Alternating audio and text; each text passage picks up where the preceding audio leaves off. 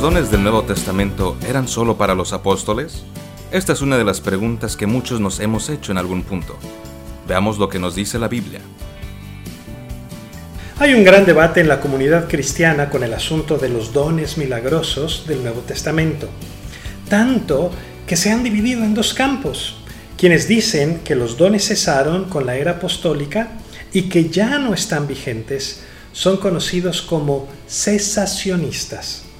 Pero a quienes sostienen que los dones de la era apostólica siguen vigentes en la actualidad se les conoce como continuistas.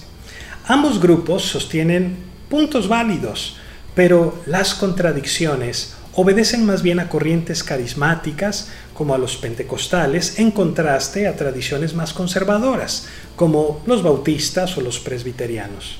Pero, ¿cómo entendemos lo que la Biblia enseña en su contexto de una manera imparcial y de una manera honesta. En primer lugar, tenemos que hacer la diferencia entre los dones del Espíritu y las señales y maravillas de los apóstoles, porque son cosas muy diferentes. Las señales y prodigios que hicieron los apóstoles fueron actos de Dios para validar que esos hombres estaban hablando las mismísimas palabras de Dios.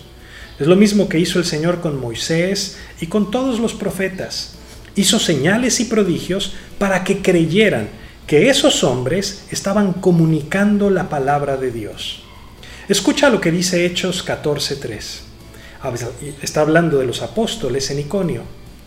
Dice, por tanto, se detuvieron allí mucho tiempo, hablando con denuedo, confiados en el Señor, el cual daba testimonio a la palabra de su gracia, concediendo que se hiciesen por las manos de ellos señales y prodigios.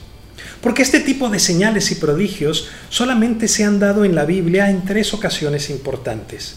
Cuando Dios nos comunicó su palabra por medio de Moisés, cuando nos comunicó su palabra por medio de los profetas del Antiguo Testamento y cuando Jesús estuvo entre nosotros y nos comunicó su palabra por medio de los apóstoles.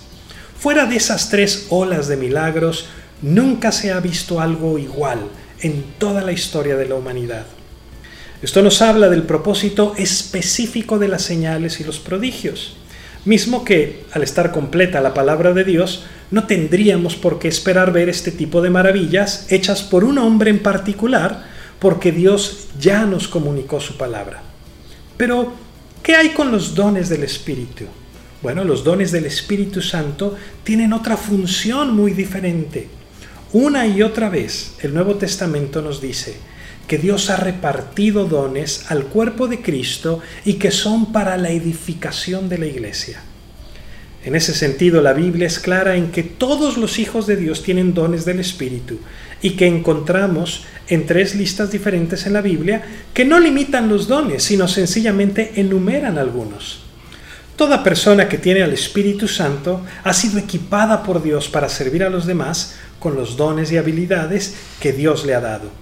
En ese sentido, debemos entender que cualquier don que tengamos de parte de Dios es para la edificación de la iglesia y para la gloria de Dios. Por supuesto, para ser usado con sabiduría. Así hay quienes son llamados a administrar las finanzas, otros a la enseñanza, algunos más a la hospitalidad, y hay quienes son tan serviciales que nos inspiran a todos.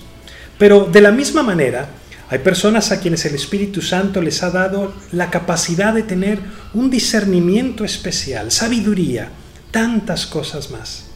De modo que, entendiendo la diferencia entre los dones y las señales y prodigios, podemos gozarnos en que Dios ha equipado a su cuerpo para que todos seamos complemento los unos de los otros y que de esta manera reflejemos a Cristo a este mundo que tanto lo necesita.